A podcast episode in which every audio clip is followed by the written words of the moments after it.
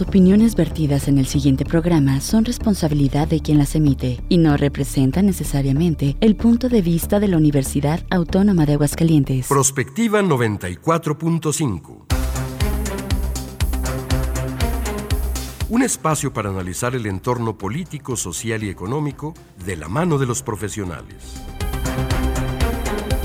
Prospectiva 94.5. Comenzamos.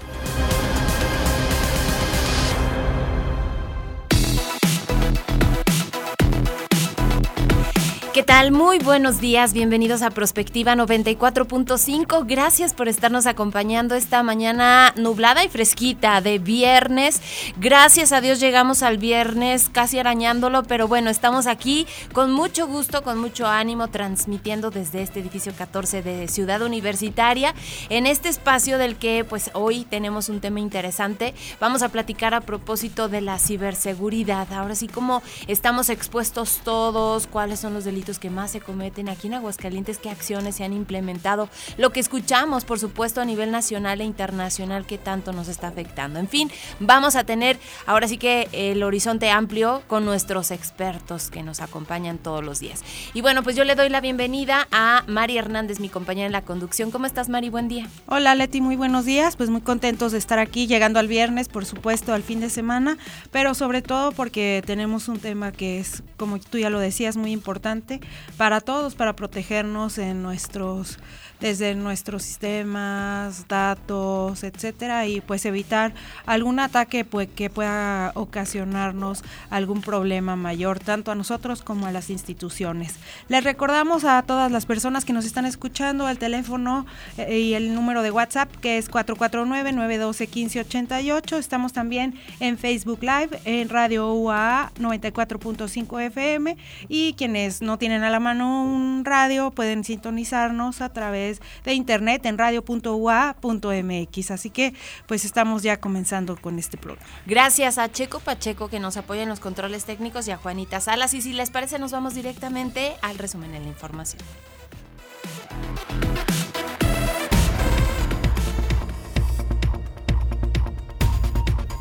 Héctor Santana Becerril es el nuevo contralor de MIA. Él es abogado, cuenta con certificación de fiscalización pública, ha trabajado en el órgano superior de fiscalización del Estado de Aguascalientes como subdirector jurídico, jefe de departamento jurídico y auditor jurídico. Ayer en sesión de Cabildo se ratifica la selección del Consejo Directivo de MIA, que en semanas pasadas abrió esta convocatoria para la recepción de perfiles y con esto pues está avanzando todo el proceso.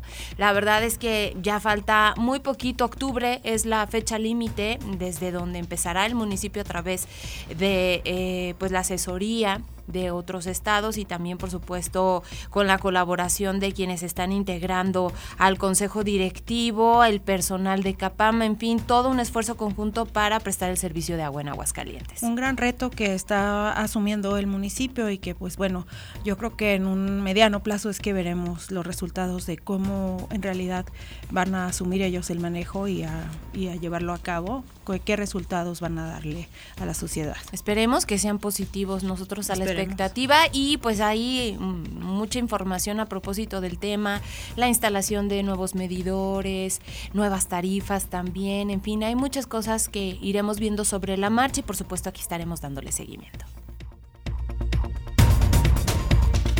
A solo tres meses de su designación como director ejecutivo de administración del Instituto Nacional, Electoral, Ignacio Ruela Solvera dimitió al puesto acompañado de un certificado médico de acuerdo con fuentes del organismo electoral. Un comunicado ayer el INE daba a conocer que a unos días de que se retomen las actividades en el instituto y de que se discuta el presupuesto para el próximo año en el que se llevarán a cabo las elecciones federales del 2024, el ex vocal del INE en Aguascalientes especificó que su renuncia es por motivos de salud.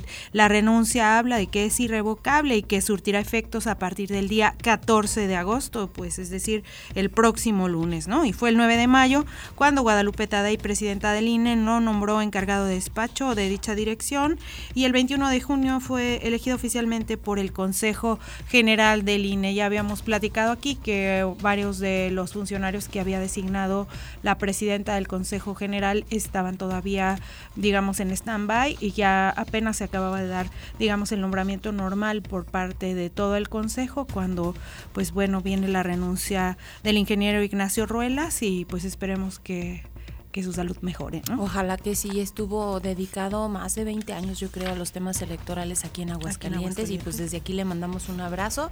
Ojalá que no sea nada grave y pues ya que descanse. Yo creo que su labor ha sido muy importante aquí en Aguascalientes y también en el Instituto Nacional Electoral a nivel federal.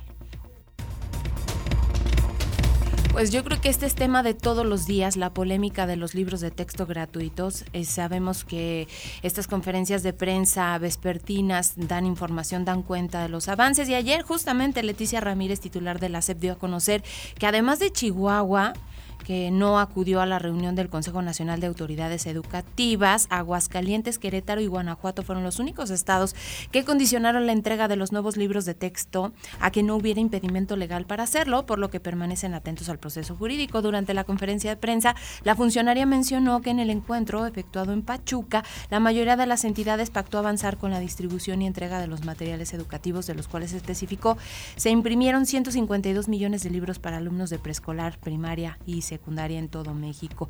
No es casual tampoco que estos gobiernos sean panistas y que eh, pues estén a la expectativa del asunto legal del cual habló justamente la titular de la CEP. Escuchemos. Déjenme decirles que quiero que tengan la certeza que la Secretaría de Educación Pública publicará los programas sintéticos antes del inicio de clase que nosotros legalmente hemos cumplido con todo lo que ha solicitado el Poder Judicial, escrupulosamente, y también hemos hecho uso de todas las digamos, posibilidades legales para defendernos. No hay ningún impedimento jurídico para que los libros de texto estén repartidos en los centros de almacenaje, en algunas supervisiones y, reitero, la relación con las autoridades educativas de los estados es de absoluto respeto, cumpliendo la legalidad. Y el 28 de agosto iniciaremos el siguiente ciclo escolar.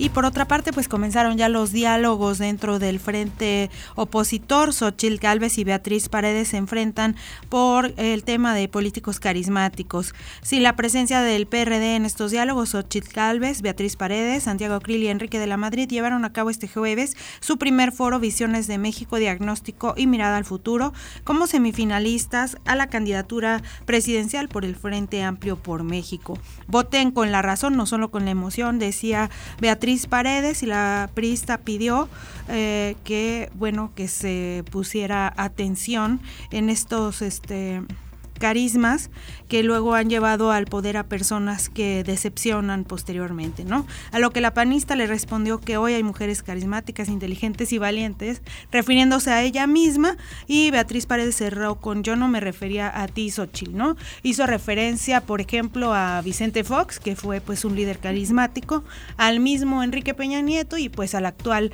presidente Andrés Manuel López Obrador. Hay que decir que, bueno, al menos Beatriz Paredes, que es una política de una gran trayectoria, pues le está poniendo un poquito de chispa a estos diálogos, ¿no? Y vamos a escuchar lo que comentaron.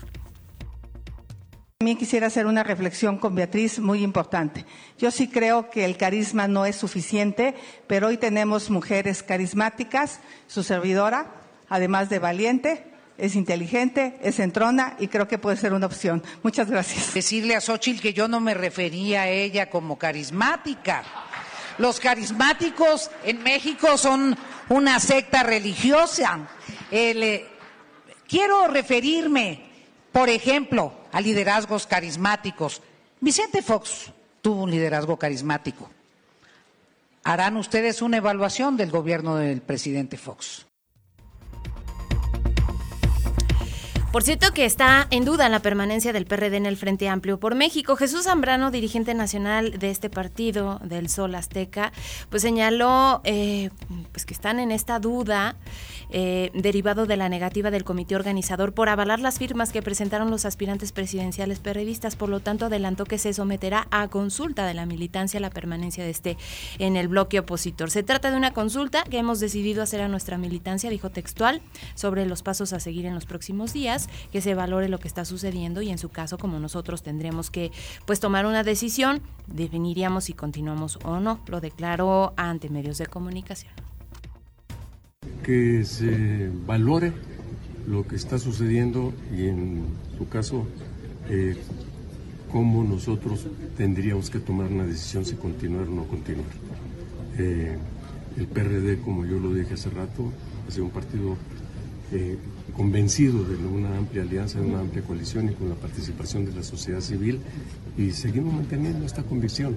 Nosotros fuimos un factor fundamental y ustedes lo recordarán para que se diera este proceso de apertura a la sociedad civil, si no, no estaríamos aquí. Comunícate al WhatsApp al 449-912-1588. Búscanos en Facebook como Radio UAA o en Instagram, Radio UAA 94.5 FM.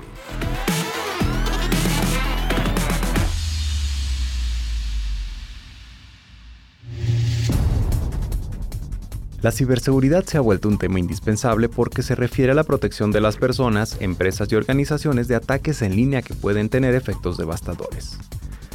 La protección de nuestros datos personales evitará que se puedan robar información como identidad, números de tarjetas de créditos, correos electrónicos, entre otros, que pueden derivar en la comisión de fraudes y otros delitos como la venta de información e incluso la extorsión en diferentes modalidades.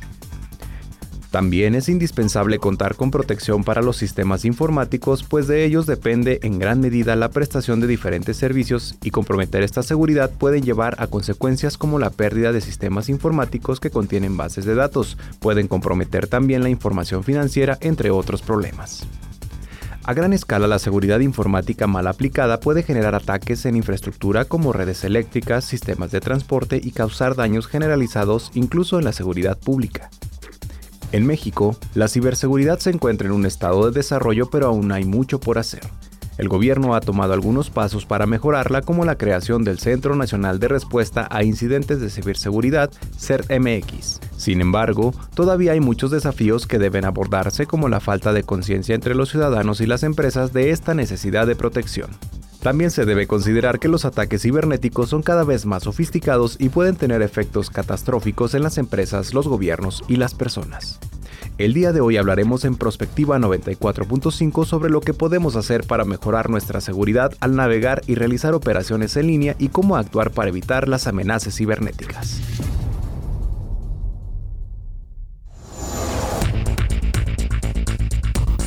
Ya son las 9 de la mañana con 13 minutos y bueno, pues ya escucharon, el tema es la ciberseguridad, qué acciones se están llevando a cabo, cómo podemos protegernos. Yo creo que eso sería lo más importante. ¿Qué podemos hacer para evitar ser víctimas de estos delincuentes? Y para esto tenemos a nuestros especialistas. Queremos agradecer muchísimo la participación de la maestra Michelle Olmos Álvarez. Es la directora del C5 y bienvenida maestra, como siempre, gracias. Muchas gracias por la invitación, a sus órdenes.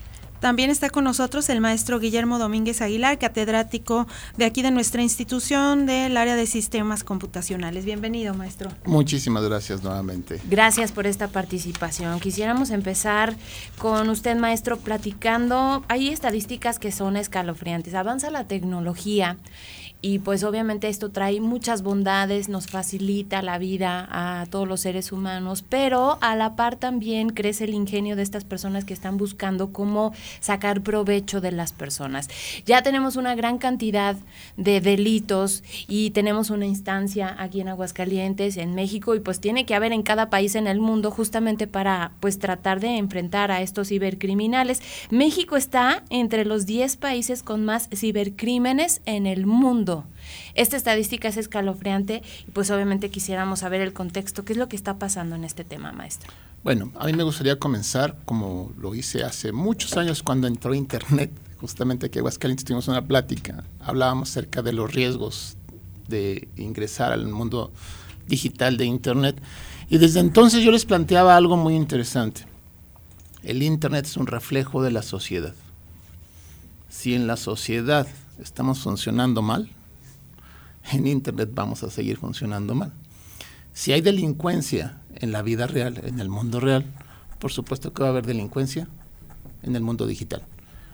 El asunto aquí es eh, se pone más eh, pesado debido a que Internet facilita muchísimas cosas, como usted lo dijo. Eh, importar o adoptar tecnologías nos permite hacer cosas mucho más potentes, mucho más rápido.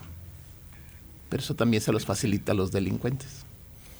Entonces, si ya hablamos del mundo digital y de eh, las ciberacciones, por supuesto que existe una ciberdelincuencia.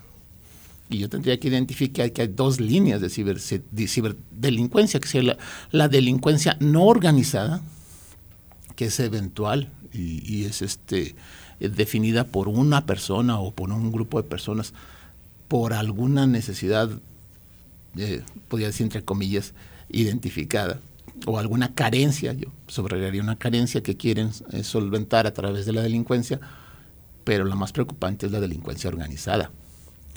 Todavía a finales, perdón, a mediados del siglo pasado, los gobiernos no querían eh, dar a conocer o, asegurar que existía la delincuencia organizada.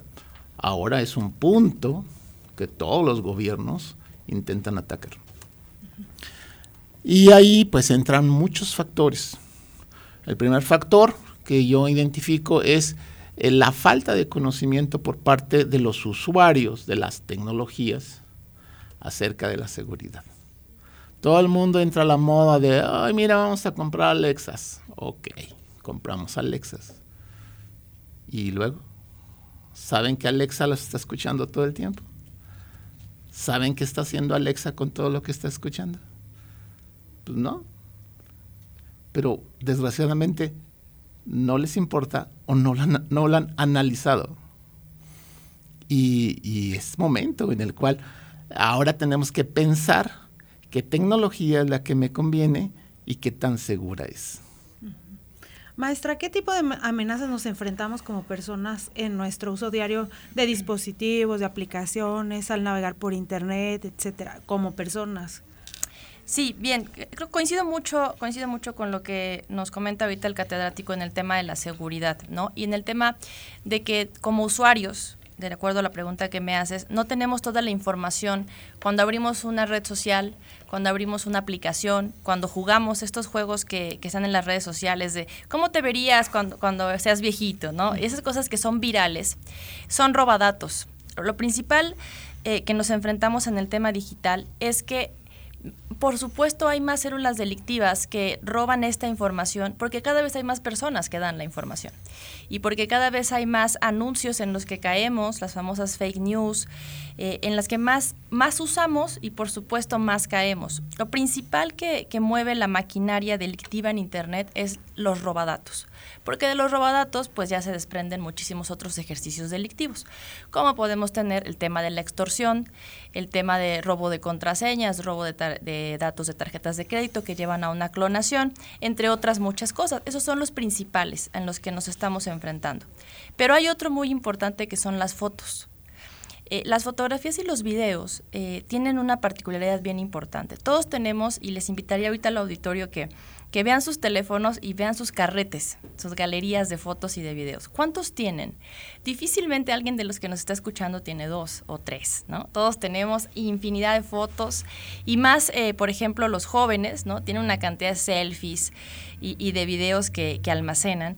Y es importante que los que nos están escuchando y todos sepan que los carretes de los teléfonos ya están en Internet. Difícilmente un equipo celular como los que se venden hoy en día tiene la capacidad de almacenar la cantidad de información que nosotros utilizamos en ese teléfono. Por lo tanto, utilizan la nube y toda esa información está en la nube. Y la realidad es que no pagamos por ello. Usted nos hace caro pagar un iCloud, se nos hace caro pagar una nube de Google, entre otras muchas que hay, y entonces lo dejamos hacia la deriva. Hasta vemos cuando queremos consultar una fotografía de hace, no sé, seis meses, un año, que está hasta pensando el teléfono, ¿no? Y dice cargando. Y no nos, no nos ponemos a pensar dónde está. Está en Internet. Esa foto está en Internet. Y ahí nosotros nos empezamos a vulnerar porque a través de las fotografías y videos, pues todo eso está en manos de ciberdelincuentes. Todo lo que no es pagado en Internet es de uso público, que eh, cuando son imágenes que sobrepasan la reglamentación de Google, se van directamente a la oscuridad del Internet, que esto es la Deep Web.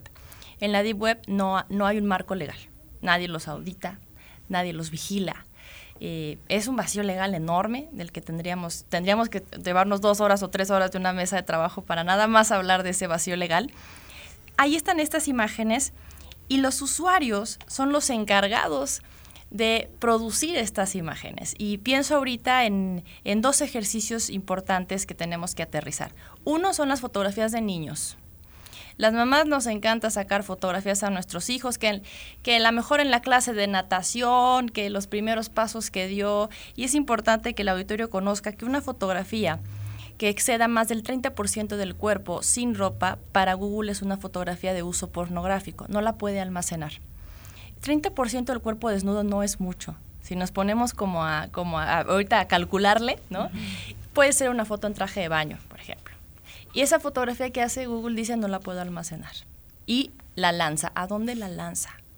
La lanza la Deep Web donde están todas las células delictivas, en donde automáticamente pues los, estas personas solamente están esperando que les caigan las fotos para modificarlas, para venderlas, para almacenarlas entre un sinfín de, ejercicios delictivos. Y si esto le sumamos otro ejercicio, ese es el primero, que son las fotografías de niños, que también a veces les ponemos, sacamos fotos y las subimos a redes con el uniforme de la escuela, eh, donde se ve el vehículo, donde se ve la casa, y estamos dándole toda la información a un extorsionador para que él a través de las redes diga, ah, ya sé, ya sé tu casa, ya sé, estoy afuera de la escuela de tu hijo y la, nueve, de cada diez, perdón, no es cierto, pero tiene toda la información a través de, de las redes sociales. Y otro ejercicio importante en el que tenemos que hacer conciencia como sociedad es el sexting. El sexting está acelerando el tema de la sextorsión y de los delitos cibernéticos de una manera impresionante. Eh, las personas usan eh, WhatsApp, entre otras redes sociales, para enviarse fotos con contenido de tipo sexual o desnudos parciales o totales. Esto lo hacen más los menores de edad. Y, incluso eh, en el centro del país y parte de Aguascalientes lo hacen menores de entre 12 y 16 años. tienen estas prácticas. Entonces, esas fotografías, Google en automático dice, no pueden pasar por aquí. Es un menor de edad, es un menor de edad sin ropa, pues la elimina de manera inmediata de su servidor. Pero eso cae, por supuesto, en manos de la Deep Web. Y entonces tenemos el extorsionador que le llama al menor, que busca al menor a través de redes sociales y le dice, tengo la foto que le enviaste a tal. Si no me mandas más fotos, le voy a decir a tus papás o la voy a publicar. Un extorsionador se tarda siete minutos en convencer a un menor de que le mande más fotografías. Siete minutos y el menor se queda callado. Y de ahí empieza un ejercicio impresionante delictivo. Y además de esto, también tenemos a los compañeros de escuela. Eh, yo cuando tengo la oportunidad de platicar con jóvenes de secundaria, les digo, bueno, esta pareja que está ahorita haciendo este tema de sexting, les digo, no les va a durar toda la vida, les voy a romper el corazón, no, no van a estar juntos, van a terminar en algún momento. Y justo terminan y él o ella manda la fotografía a grupos de WhatsApp o grupos de Telegram, en donde pues sube la foto con poca ropa, ¿no? Del que era la novia, el novio. Y entonces empieza un ciberbullying y empieza un ciberacoso. ¿Y qué pasa? Que hay, hay una pues ignorancia fuerte de, de, las autoridades tal vez en ese momento o hasta de los papás de qué está pasando, porque los menores no dicen nada. Y tenemos ya temas eh, graves en los que los menores incluso han, han intentado pues hasta lastimarse por tener este tipo de cosas. Antes eh, eh, mencionábamos en, nuestros tiempos tenías eh, bullying, ¿no? Y te cambiaban de escuela, ¿no? Y se solucionaba el tema. Aquí el internet no descansa, es 24/7. ¿Cómo te escondes de un ejercicio así? esos, esos dos factores, hay muchísimos, pero en este en particular de los menores de edad es el que nos ha acelerado el tema de que las células delictivas tengan mucha información con las cuales pues delinquir.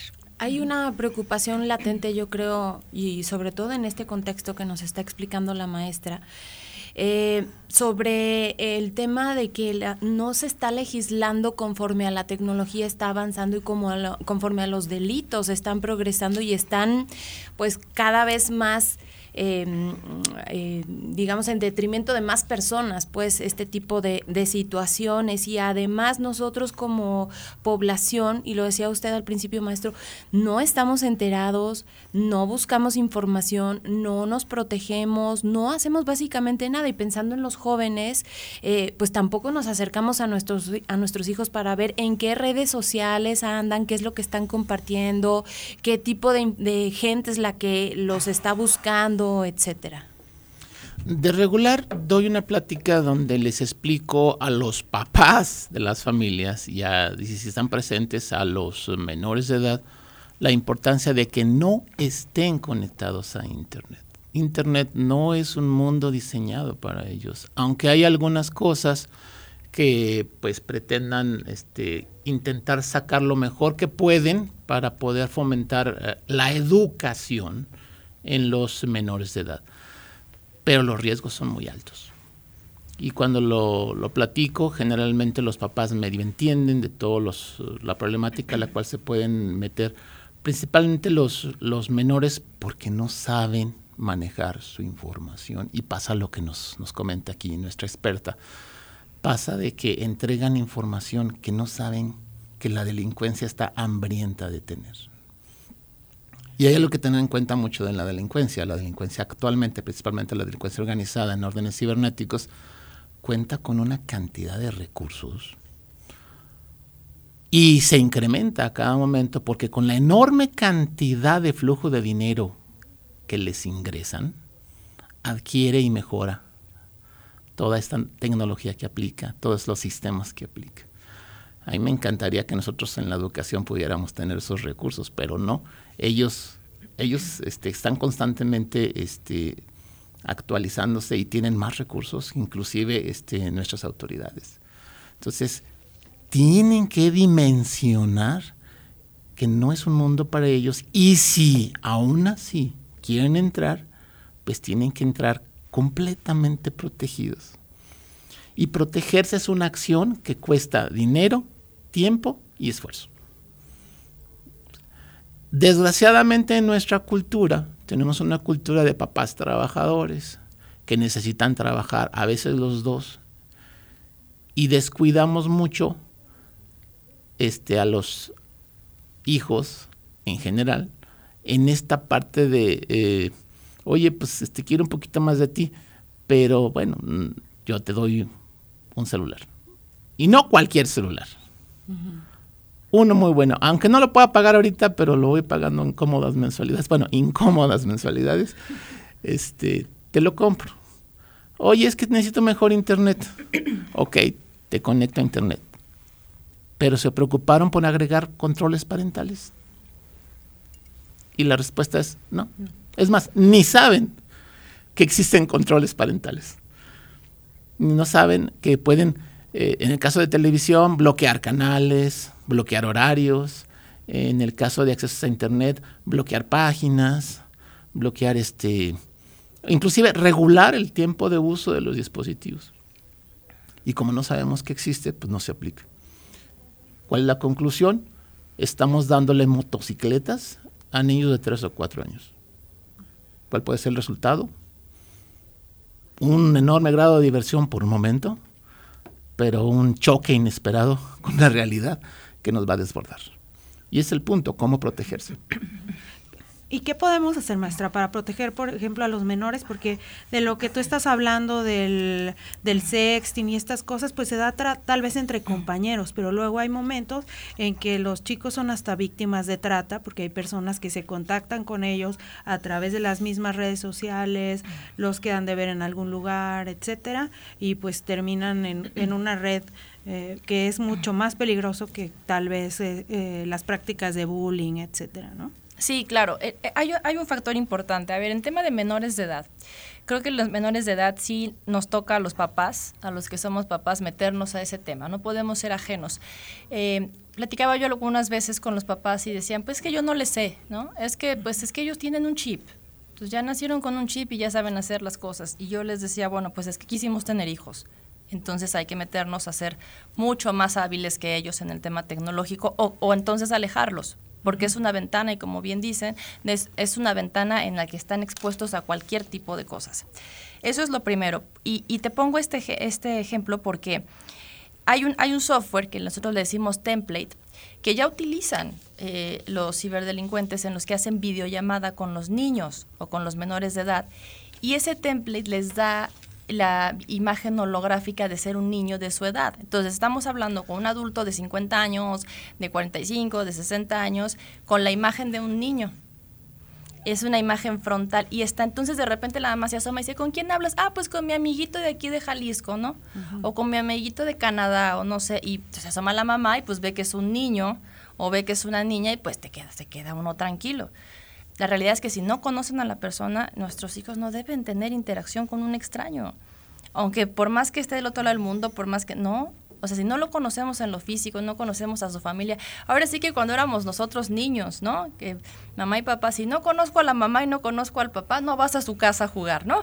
Ah, igual aquí, no puedes entablar eh, una comunicación porque no sabemos quién está. Eso está operando en México. A veces se oye eh, como Matrix o una cosa que... Eso pasa en Estados Unidos. No, los templates holográficos que eh, camuflajean la identidad de los delincuentes están operando en nuestro país y están operando desde la Deep Web, eh, operan a través de videollamada y de esa forma es como pueden envolver a los menores. Eh, uno de los eh, de lo que hacen en, delitos es que les dicen, Enseña, pero enséñame tu casa, yo te enseño la mía. Entonces les enseñan la casa, enséñame la tarjeta de crédito de tu mamá, enséñame tu vehículo, ¿no? Para después cometer robo a casa habitación, clonación de tarjetas, entre, que puede derivar en un tema de trata, sin duda. Ese es uno. Y el otro es el tema de los adultos. Los adultos, eh, pues también de repente creemos de no pasa nada, ¿no? Y somos los que también de manera irresponsable utilizamos las redes sociales dando demasiada información. ¿Qué podemos hacer eh, en el caso de nosotros como adultos? Pagar los servicios de la nube. Eh, el flujo de información que almacena todas las bases de datos, toda nuestra información, pues es propiedad de Google. Pero si no le pagas a Google, pues Google la vende o puede tener ciertas filtración, puede haber muchísimas cosas que en el proceso, en este caminito que recorrió tu información, pueden pasar muchas cosas. Sin embargo, cuando yo pago un servicio de storage o bien de, almacenamiento de Google, estoy en otro servidor, que es un servidor mucho más sofisticado, ¿no? Que un ciberpirata, ¿qué va a preferir? Eh, irse por un usuario que no paga, que tiene contraseñas abiertas, que nunca cambia, a uno que está pagado, que está resguardado y que tiene un uso bueno de sus contraseñas. Se va a ir siempre con la masa que es los que no, lo pagan. El primero es que paguemos ese servicio. Si tienen iPhone, en el caso de los que lo usan, que paguen su iCloud. Oye, pero no lo necesito porque no tengo muchos videos. No importa. No importa, porque si lo pagas es un servicio privado. Eh, muchas veces cuando hablo con, con ciudadanos de este tema es, a ver, si tú utilizas un producto en Internet y no pagas por él, tú no pagas por Google, no pagas por WhatsApp, no pagas por Facebook, entonces ¿a quién van a vender? Te van a vender a ti, tú eres el producto. No les estás dando eh, ninguna retribución económica. ¿Qué van a hacer? Vender tu información. Esto es un negocio. Al final, Internet no es un servicio gratuito, no es una beneficencia. Entonces, mientras yo haga un pago a esa red, un pago al almacenamiento, no significa que estoy completamente seguro, no, pero estoy en otro cajón de seguridad más importante. Y algo que, yo recomiendo y que va a parecer a lo mejor muy obvio, y, ahorita que tocabas el tema de los niños, es si ya les diste un celular, ¿no? Si ya porque obviamente en algunos casos hogares pues pensamos que es importante, ¿no? Para tener comunicación con los niños, bueno, ya se lo diste, por supuesto, como comentan con controles parentales, pero algo bien importante, apaguen el teléfono. Estamos en una sociedad que ya no apaga el teléfono. Tenemos adolescentes que llegan a su casa con el teléfono prendido, duermen con el teléfono prendido. Yo hasta de repente en las conferencias les digo, pues no creo que trabajen en Wall Street, apáguenlo, apáguenlo, porque es un ejercicio de seguridad. Porque hasta el baño van con el teléfono. Sí, por supuesto, por supuesto. Y los teléfonos hoy nos escuchan y nos ven. A través de infrarrojo, si yo no le doy la información suficiente, va a abrir un icono de infrarrojo, un cono, para poder ver en dónde estoy. Eso es una realidad. O sea, eso no va a pasar en, en 100 años, eso está pasando. Abre también, por supuesto, tu bocina para escucharte, como bien comentaron con Alexa, como todos los dispositivos inteligentes. ¿Qué es lo mejor que yo puedo hacer con un menor de edad? Llega a casa o está conmigo, apaga el teléfono. No tiene por qué tener el teléfono encendido. Pues este teléfono tiene hoy nuestra geolocalización, nuestro estado de ánimo, nuestra frecuencia cardíaca, toda nuestra información, nuestra ruta. No tiene por qué un menor de edad tener prendido el teléfono. Y también la invitación para los adultos. Cuando nosotros tenemos un, teléfono y vemos que se está acabando la pila y hasta entramos en pánico, ¿no? O sea, se pone en rojo y ah, estamos en pánico, no se puede apagar. ¿Qué pasa si se apaga? No pasa nada no pasa, es más, hasta te va a durar más tiempo tu dispositivo si lo dejas, si lo dejas apagarse. Lo tenemos prendido todo el tiempo. Eh, hay que ver si es necesario tenerlo prendido. Hay, hay un factor importante cuando te clonan un teléfono o cuando tu teléfono está intervenido a través de una aplicación. Es una conexión inestable. ¿Qué es esto? Si yo le apago el teléfono, le voy a volar la conexión. Simplemente, hoy cómo me protejo de que no me clonen. Apaga el teléfono. No, ¿cómo lo apaga? Sí, apágalo porque cuando ya, cuando ya te intervino, hace una conexión con tu teléfono, pero es inestable. Varía por la antena que vayas pasando, varía por, por tu telefónica, por tu wifi, hay muchos factores. Mientras más mejor conexión tengas, tu teléfono está más intervenido. Mientras menos conexión, tu teléfono tiende a ser variable. Pero si yo se los apago, tienen que volver a intervenir mi teléfono. Y en la segunda o tercera ocasión tu teléfono se va a descomponer porque ningún teléfono está preparado para poderle dar servicio a dos o tres servidores al mismo tiempo. Entonces el teléfono se empieza a calentar, el teléfono se empieza a trabar, el teléfono se descompone. Pero si yo lo apago, si yo tengo ese hábito de apagarlo, difícilmente alguien te va a querer estar interviniendo todos los días. Y hay, un, hay algo bien importante que les digo, hay personas que me dicen, yo no puedo vivir sin mi teléfono, no lo puedo apagar. Entonces, bueno, cuando entres al baño, ponlo en modo avión. Modo avión es una baja de frecuencia. La baja de frecuencia es casi similar a que lo apagues. Entonces, automáticamente, si yo tengo una, un teléfono intervenido con una antena en una frecuencia 5G o 4G, yo le bajo a modo avión y entonces bajo totalmente la frecuencia y ya no hay manera de poder pasar la información de ese teléfono. Entonces les digo, bueno, en lo que entras al baño, en lo que te bañas, ponlo en modo avión y después lo regresas. No va a pasar nada si cinco minutos estamos eh, sin nuestra línea telefónica, pero sí va a pasar que vamos a estar más seguros. Y es un hábito que tenemos que hacer como, como usuarios del Internet. Y por supuesto siempre recomiendo que al tema de los niños sí seamos mucho más estrictos con el tema de, de la telefonía para poder protegerlos. Son las 9 de la mañana con 37 minutos. Los seguimos invitando para que participen con nosotros. 449-912-1588 es la línea de WhatsApp. En Facebook, Radio UAA, así nos encuentran. Vamos al corte. No se vayan, regresamos con más, aquí en Prospectiva.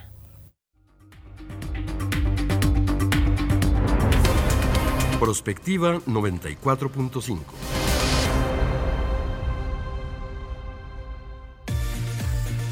XHUAA 94.5 MHz de frecuencia modulada.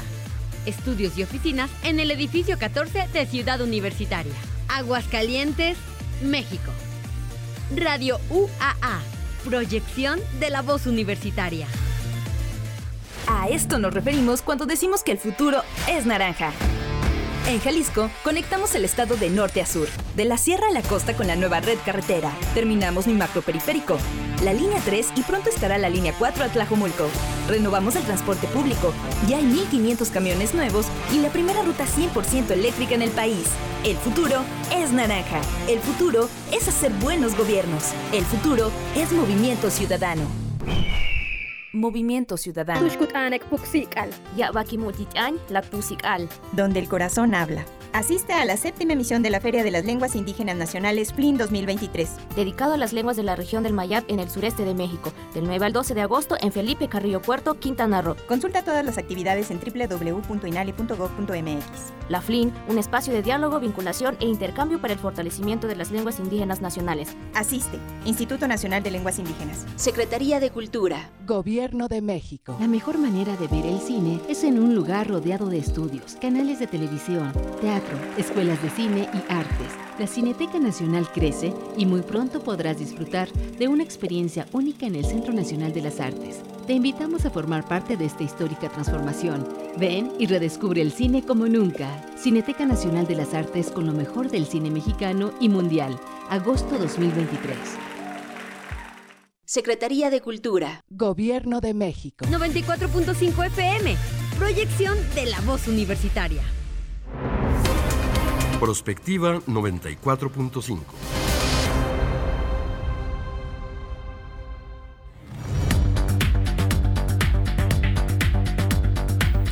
Son las 9 de la mañana con 39 minutos. Estamos platicando de la ciberseguridad y bueno, pues estamos eh, hablando del contexto de lo que vivimos las personas, los jóvenes. Pero ¿qué pasa, maestro, con la vulnerabilidad de las instituciones, de los gobiernos? Escuchamos de pronto información de que se filtró, no sé qué, el Guacamaya Leaks, no sé cuántas cosas. No lo entendemos, pero sabemos que es algo que, que le está preocupando al gobierno y del que se está ocupando. Híjole, es un tema muy, muy complicado, primero porque entra en, un, área llamada el hacking. El hacking es simplemente eh, la posibilidad de poder acceder de manera legal o ilegal a cierto tipo de información que es almacenada por institutos, organizaciones, gobiernos o quien tenga por ahí intereses. Eh, en el tema del hacking hay variantes. Está el white hacking, que es el que legalmente puede ejercer la, la, acción de buscar vulnerabilidades y provocar ataques para saber qué tan segura es una empresa con el permiso de la empresa. Uh -huh. Pero están los black hacks, hackers y esos son de mucho cuidado porque esos no requieren de ningún permiso. Esos, ellos ya trabajan en el mundo de lo ilegal y te van a buscar la información a cualquier costo. Hablábamos del objetivo de, de, la, de, la, ciberdelincuencia. ¿Qué es lo que mueve la ciberdelincuencia? Los flujos de dinero. ¿Y qué es lo que van a buscar con una posible víctima? Que les entreguen la mayor cantidad de dinero posible. Entonces, ¿quiénes tienen los dineros? Los gobiernos. Y lo que hacen grandes. es secuestrar, por ejemplo, bases de datos o sistemas y de alguna manera extorsionan también a los Claro, gobiernos, ¿no? es que ese es el asunto. Todo lo que hacían antes en el mundo real ahora lo están pasando al mundo virtual. Además que con ciertas variantes muy interesantes, porque cuando hablamos del secuestro, hablamos de que físicamente te toman y te llevan. Uh -huh. De hecho, ahora hablamos de secuestros express uh -huh. y el secuestro express no te llevan. O virtual, virtual. Sí, o virtuales, uh -huh. donde no te llevan, pero hacen creer a alguien que sí te tienen y te sueltan, este, te tienen el flujo de dinero. En el caso de lo digital, lo que está pasando es que no te secuestran los datos, te los encriptan. O sea, te los meten en una caja con una llave que solamente ellos tienen. Y te dicen, eh, eh, bueno, el proceso es este, a través de una vulnerabilidad llamada ransomware. El ransomware son softwares especiales que de alguna manera encuentran eh, una vulnerabilidad en tu computadora y generan un ataque. O sea, el software se, se, encarga o la aplicación se encarga de entrar a tu computadora y encriptarte todo. Y lo único que existe es una aplicación que cuando tú prendes la computadora te dice ya fuiste atacado, tienes tanto tiempo y tienen un, un, un reloj cuenta atrás para que entregues tal cantidad de dinero, generalmente bitcoins, que es otra parte del que aproveche la ciberdelincuencia, dinero que no puede ser no rastreable, este, para que me pagues tantos bitcoins. Y antes el bitcoin era muy barato, ahorita está extremadamente caro. Y pues el asunto es que hay flujo de dinero. ¿Cuál fue el problema? Volvemos al punto inicial.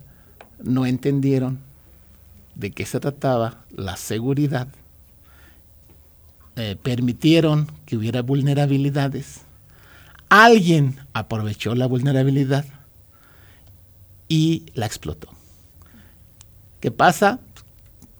Gobiernos, si no estamos hablando de gobiernos federales, al gobierno federal ya aquí ya le pasó. Pero uno de los casos más graves que se dio en caso de gobierno, creo que fue en la ciudad de Nueva York, en donde les hackearon todo el sistema eléctrico y se los encriptaron y tuvieron que pagar. O sea, ahí, mi, premisa es que con la delincuencia no se negocia, pero ahí la ciudad de, Nueva York tuvo que pagar para poder recuperar los servicios de energía para toda su población. Y aquí en Aguascalientes ha pasado, y estábamos platicando el caso, a nivel federal ha pasado, a nivel municipal ha pasado, en las empresas pasa cada rato. Eh, la gran pregunta es, ¿por qué sigue pasando? Y nos pasa porque no invertimos en seguridad o porque son ellos tienen mejores tecnologías para poder seguir haciendo esto, estos ataques. Es todo. La cultura para poder incrementar los niveles de seguridad en México es baja. Y eh, las personas encargadas ven más un gasto en seguridad que una inversión en seguridad. Y sinceramente, la seguridad ya ni siquiera es una inversión, debería de ser un, un debe de ser. no podemos existir en un mundo que, existe, que está ya tan, um, mm, tan difícilmente en lo que es avanzar o con tantas limitantes y con tan, un ambiente tan, tan tóxico alrededor, tan agresivo, el término correcto es agresivo, es un ambiente tan agresivo alrededor que no te puedas pensar en la seguridad. Imagínate cualquier sociedad que viva en un mundo o en un espacio en donde siempre tiene constantes amenazas, crece en seguridad. Yo no entiendo por qué ahora que estamos tan eh, en, este mundo tan agresivo, con tantas eh, vulnerabilidades y con tantos ataques, no podamos tener la conciencia y no queremos gastar. No queremos gastar en ello.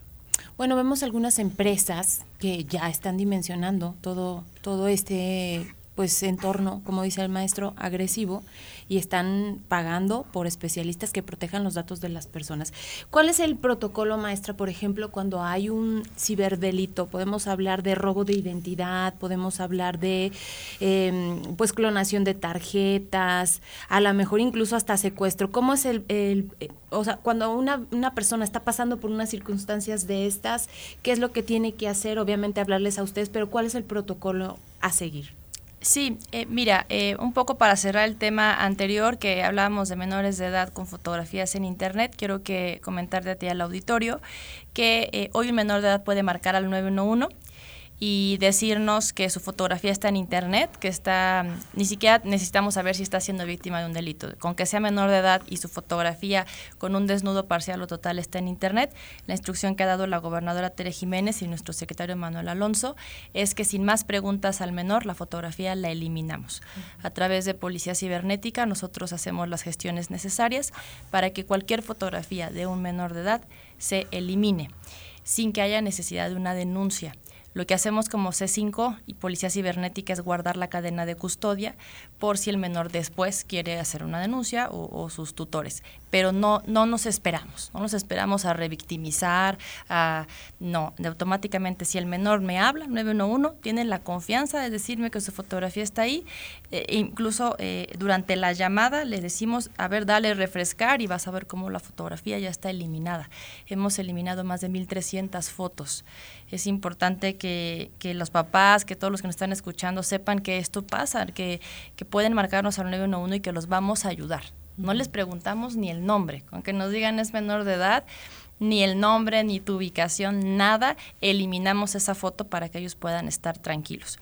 Y en el caso también, eh, cuando es un mayor de edad eh, que está pasando por un tema, eh, pues sí, de acoso sexual a través de, de, redes sociales o de internet, violencia digital, hoy tenemos la unidad de atención a género especializada en violencia digital contra la mujer.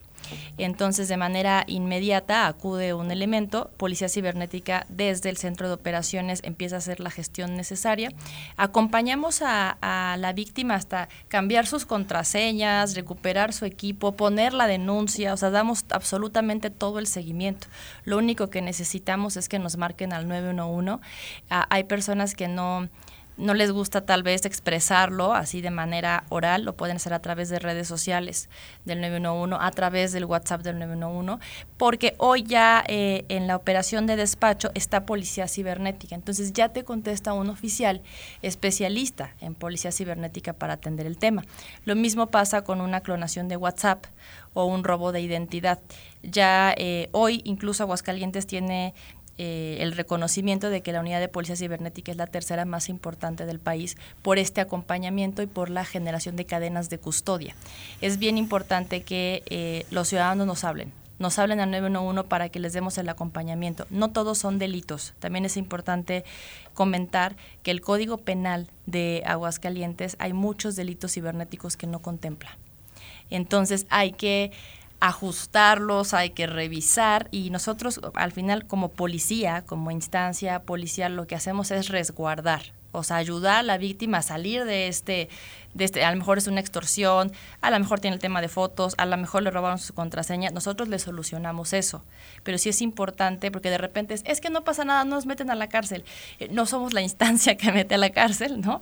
Eh, y el Código Penal, eh, hay, hay mucho por hacer. Hay mucho por hacer en reformar el Código Penal de Aguascalientes porque no, no incluye el tema de delitos cibernéticos. Eso es importante comentarlo. Sin embargo, un delito de ese tipo se meten muchos más, ¿sabes? O sea, es un ejercicio delictivo que va cayendo en diferentes que, que ya se pueden, por supuesto, judicializar, bueno, integrar y después judicializar. Es importante que cualquier usuario le marcan y tengo a tu perrito o tengo a tu este, vecina se accidentó, deposítame, o este tipo de llamadas eh, que son conocidas como extorsión, que nos marquen al 911. Tenemos un portal también a disposición del usuario en el que puede teclear el número del que le marcaron y puede ver ahí si es un número de extorsión o bien desde ahí denunciarlo. Y, insisto, si nos marcan, nosotros le damos el protocolo de acompañamiento de la llamada, las líneas a seguir y en caso de que sea un delito mayor, también los acompañamos con la instancia correspondiente para que tengan todas las bases, porque de repente no sabemos cómo integrarlo o cómo poner hasta nuestra denuncia. Eh, nosotros los acompañamos, por supuesto, desde Policía Estatal, la unidad de Policía Cibernética. Solo marquen al 911.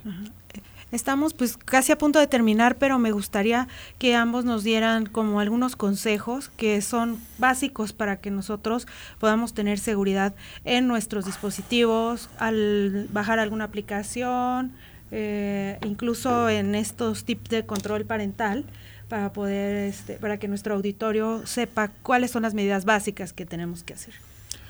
Bueno, si me permiten, este, yo creo que necesitamos desarrollar protocolos y generalmente son protocolos familiares de seguridad, palabras claves que hagan referencia a acciones. Por ejemplo, papá, este, me están presionando para dar dinero, a lo mejor este, dime que quieres un dulce picante o que se trata de un dulce picante.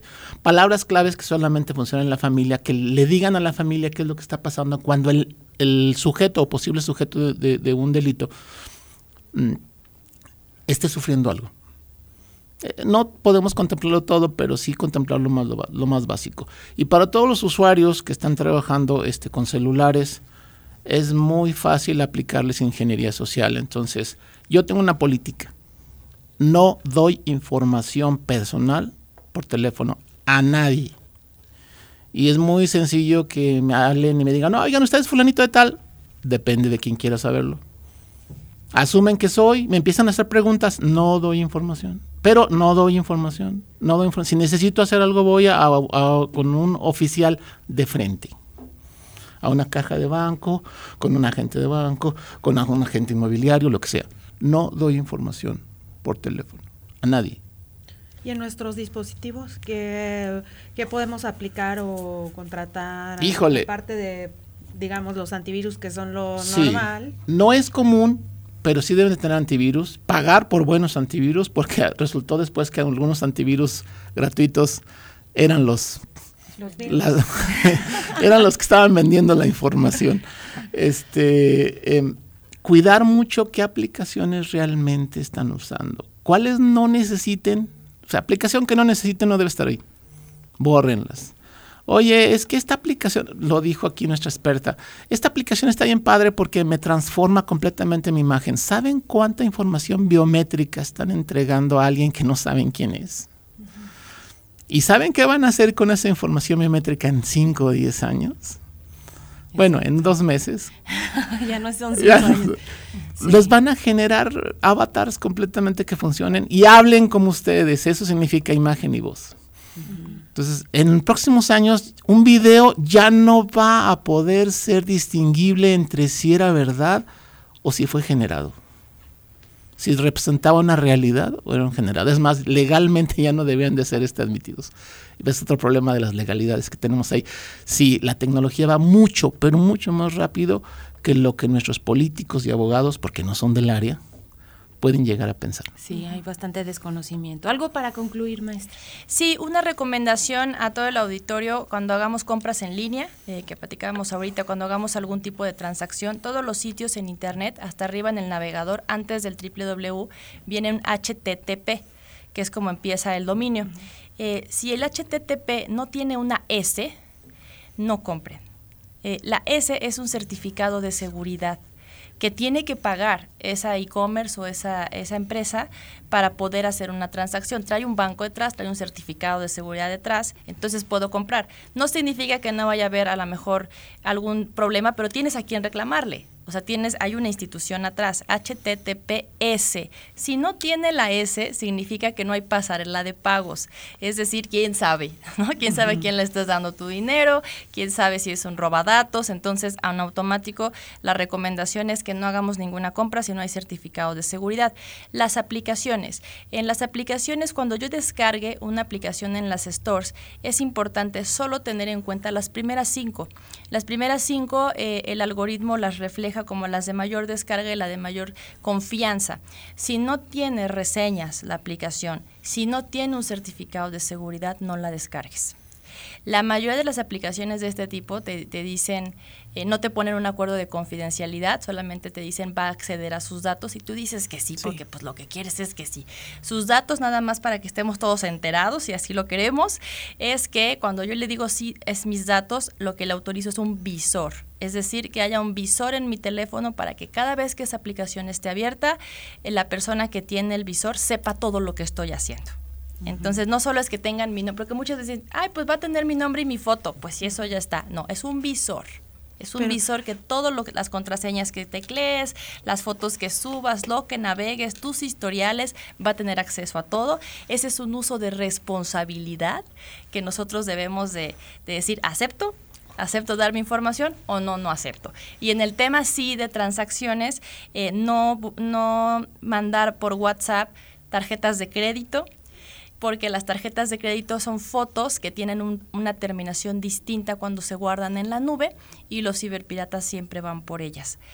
La única forma en la que puedas mandar una foto de tu tarjeta es que eh, uno que sea con poca luz, ya si lo vas a hacer, y bórrala antes de 30 segundos. Después de 30 segundos ya generó un historial. La recomendación es no lo hagan, pero si lo van a hacer, tienen eh, menos de 30 segundos para eliminarla. Pues qué interesante toda esta información y la verdad es que tenemos bastante responsabilidad nosotros como adultos, pero también con nuestros hijos, sobre todo por la em, vulnerabilidad que implica el desconocimiento ante todo este mundo que como decían pues va avanzando a pasos agigantados y nosotros pues sí tenemos que empaparnos de todo esto para nuestra protección porque ya yo les pregunto a ustedes si mm, cerca de su núcleo no han sido víctimas de algún delito eh, de ciberseguridad. Entonces hay que, hay que ocuparnos y pues nosotros agradecerles a ustedes que nos hayan compartido estas reflexiones. Gracias a nuestros Muchísimas gracias y recuerden ante cualquier emergencia marcar 911. Claro que sí. Gracias, maestro.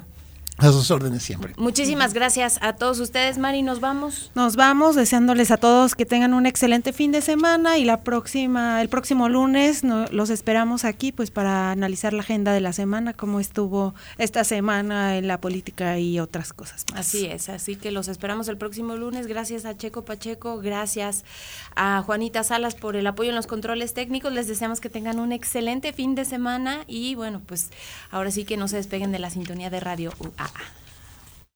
Prospectiva 94.5